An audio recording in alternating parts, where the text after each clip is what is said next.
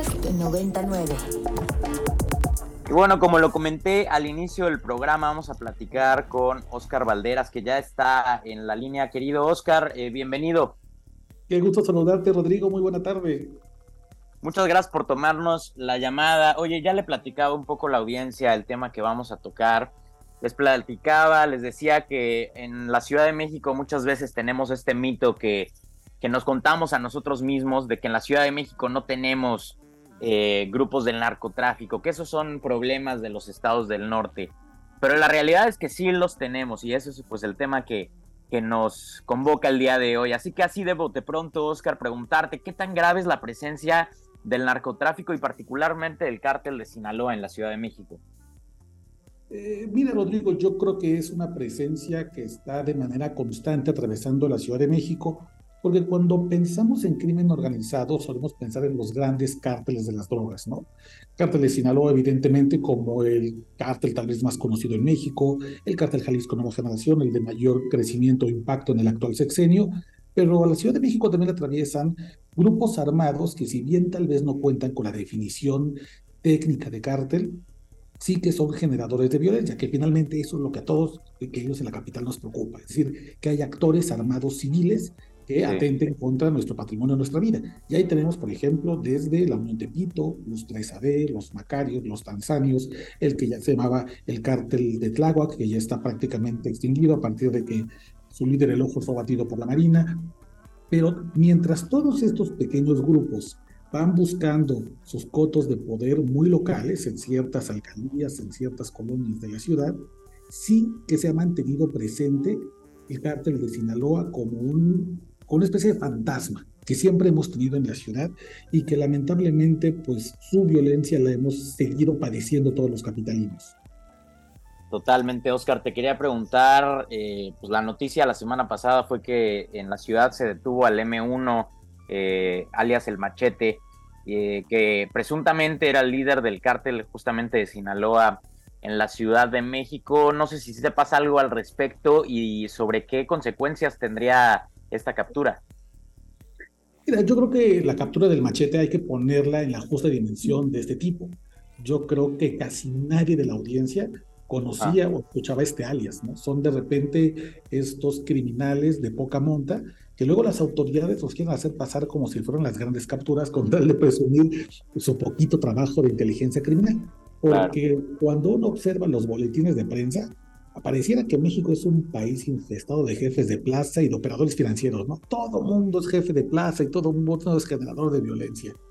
Pero la realidad es que em, los liderazgos en la Ciudad de México del cártel de Sinaloa tienen menos que ver con estos sicarios que vemos de repente en el norte del país, que andan en camionetas blindadas, sin placas y con armas largas, y más bien con operadores financieros, es decir, con criminales de cuello blanco Hace poquito invitaba a la gente en Twitter a escucharnos en esta conversación, querido Rodrigo. Yo les preguntaba, ¿por qué creen que el cártel de Sinaloa quisiera dominar una ciudad como la Ciudad de México, que es la más vigilada del país, la que más cámaras de vigilancia tiene, la que más policías tiene, la que tiene el mejor eh, equipo de espionaje legal para poder hacer frente al, al crimen organizado? Bueno, el cártel de Sinaloa, como cualquier cártel, le interesa a la Ciudad de México porque aquí es el centro de desarrollo del país y aquí están las grandes industrias hoteleras de, de construcción, turísticas, donde el, donde el crimen organizado puede lavar dinero.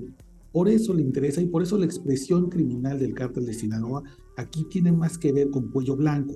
También le interesa al cártel de Sinaloa mucho la conexión carretera de la Ciudad de México con ciudades claves para el trasiego de droga, como puede ser Cuernavaca, Zapopan, em, este, Celaya, y por otro lado, el control evidentemente del aeropuerto internacional de la Ciudad de México. Justamente. Hoy, hoy, lo sabemos por, por, por el juicio General Barcelona, se volvió el gran hub de drogas del cártel de Sinaloa en los tiempos de Felipe Calderón y de Enrique Peña Nieto. Esa es la razón por las cuales están aquí. Y esa es la razón por las cuales no los vemos como en Culiacán, a los chapitos que andan armados, tirando balazo. Aquí son más discretos, porque aquí la criminalidad se expresa distinto. Totalmente, también añadiría yo, Oscar, pues también está el poder político en la Ciudad de México. Quería preguntarte, eh, si tú notas alguna eh, diferencia entre las distintas alcaldías y sobre todo eh, quién lidera esas alcaldías, ¿no? Sabemos que después de la elección del 21, eh, pues la oposición ganó casi la mitad de las alcaldías de la ciudad, el oficialismo o el partido en el gobierno se quedó con la otra mitad. ¿Qué diferencias notas entre las alcaldías? Mira, yo haría una distinción sobre dos alcaldías. Las alcaldías de la periferia, que están más bien cerca a la zona metropolitana del Valle de México, al oriente y al sur, como es. Iztapalapa, Tláhuac y Tlalpan, donde ha habido un crecimiento de grupos ligados a criminalidad organizada muy duros. No hay que olvidar lo que pasó el año pasado en Topilejo, ahí en la zona de la Jusco, en Tlalpan, donde gente de los Chapitos hizo, intensificó una balacera muy fuerte que incluso varios canales la transmitieron en vivo.